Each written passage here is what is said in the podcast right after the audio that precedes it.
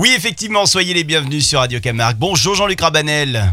Bonjour Florent, bonjour à tout le monde. Avant de commencer votre recette du jour qui sera un dessert, mais je n'en dis pas plus, euh, je tiens juste à rappeler que euh, vous avez mis euh, depuis quelques jours en ligne sur votre site rabanel.com un joli concept, c'est une nouveauté. Vous proposez des bocaux, ça s'appelle Bocalissime. C'est beau, c'est bon, c'est bio et c'est pour vous bah, prochainement peut-être hein, si vous venez récupérer votre joli bocal signé Jean-Luc Rabanel du fait maison évidemment rien qu'au 9 rue des Carmes ou alors au 06 80 36 78 75. Une tarte au citron, c'est la recette du jour Jean-Luc. Voilà, souvent euh, une recette qu'on euh, me demande est toujours pareil, on se dit waouh, est-ce que je vais me lancer dans cette préparation qui est toujours longue et fastueuse Eh bien, je voulais euh, simplifier au maximum pour vous régaler et puis pour ne pas passer votre matinée à faire une tarte au citron.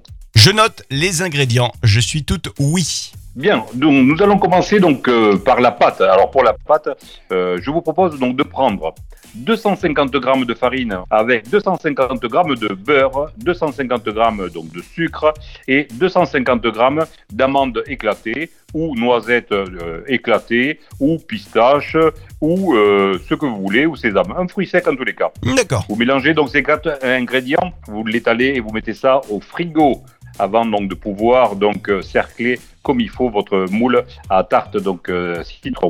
L'avantage c'est qu'il n'y aura pas besoin donc de fariner, elle se décollera donc très facilement.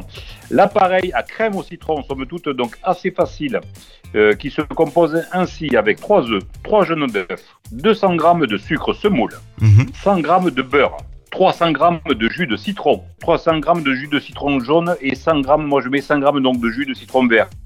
Euh, si vous n'avez pas de, de jus de citron vert, 400 g de citron, euh, ça le fera. Si vous n'avez pas de citron, 400 g de jus d'orange, ça le fera aussi. Euh, et trois feuilles de gélatine. C'est bien, vous n'êtes pas compliqué. Hein, vous- non, vous- mais je, je suis un, je suis un garçon donc Vous êtes un garçon facile. D'apparence, ouais, d'apparence. Alors, tout simplement, donc, ce que je vous propose, c'est de mettre donc vos le jus, les jus de citron avec donc le sucre semoule et le beurre à fondre donc doucement. Parallèlement, euh, vous me détrempez donc les feuilles de gélatine. Ne les laissez pas trop longtemps donc dans de l'eau, sinon elles vont trop absorber. Fouettez les trois jaunes avec les trois œufs. Mélangez donc euh, ces œufs à la préparation euh, sucre semoule, beurre, jus de citron lorsqu'il est tiède. Fouettez de façon énergique, remontez en température et ajoutez donc les trois feuilles de gélatine. Mhm. La consistance, vous allez voir, petit à petit donc va s'épaissir au bout donc, de 5 à 7 minutes.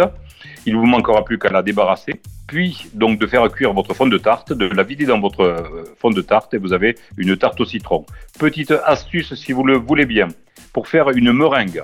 N'oubliez pas que pour faire une belle meringue, il vous faut absolument et toujours mettre le double de sirop donc de, de sucre ou de poids de sucre si vous savez pas faire donc les meringues italiennes toujours le double donc de sucre par rapport à la quantité donc de blanc d'œuf c'était une petite astuce pour qu'ils tiennent mieux le, double, c'est-à-dire en, et- en- en termes de, En poids. euh, de poids de, de poids, d'accord, ok, ok. Hein Par rapport au Voilà, blanc d'œuf, Les simplement. astuces Rabanel sont uniquement à écouter sur Radio Camargue et en podcast Je cuisine avec Jean-Luc Rabanel. Jean-Luc, merci.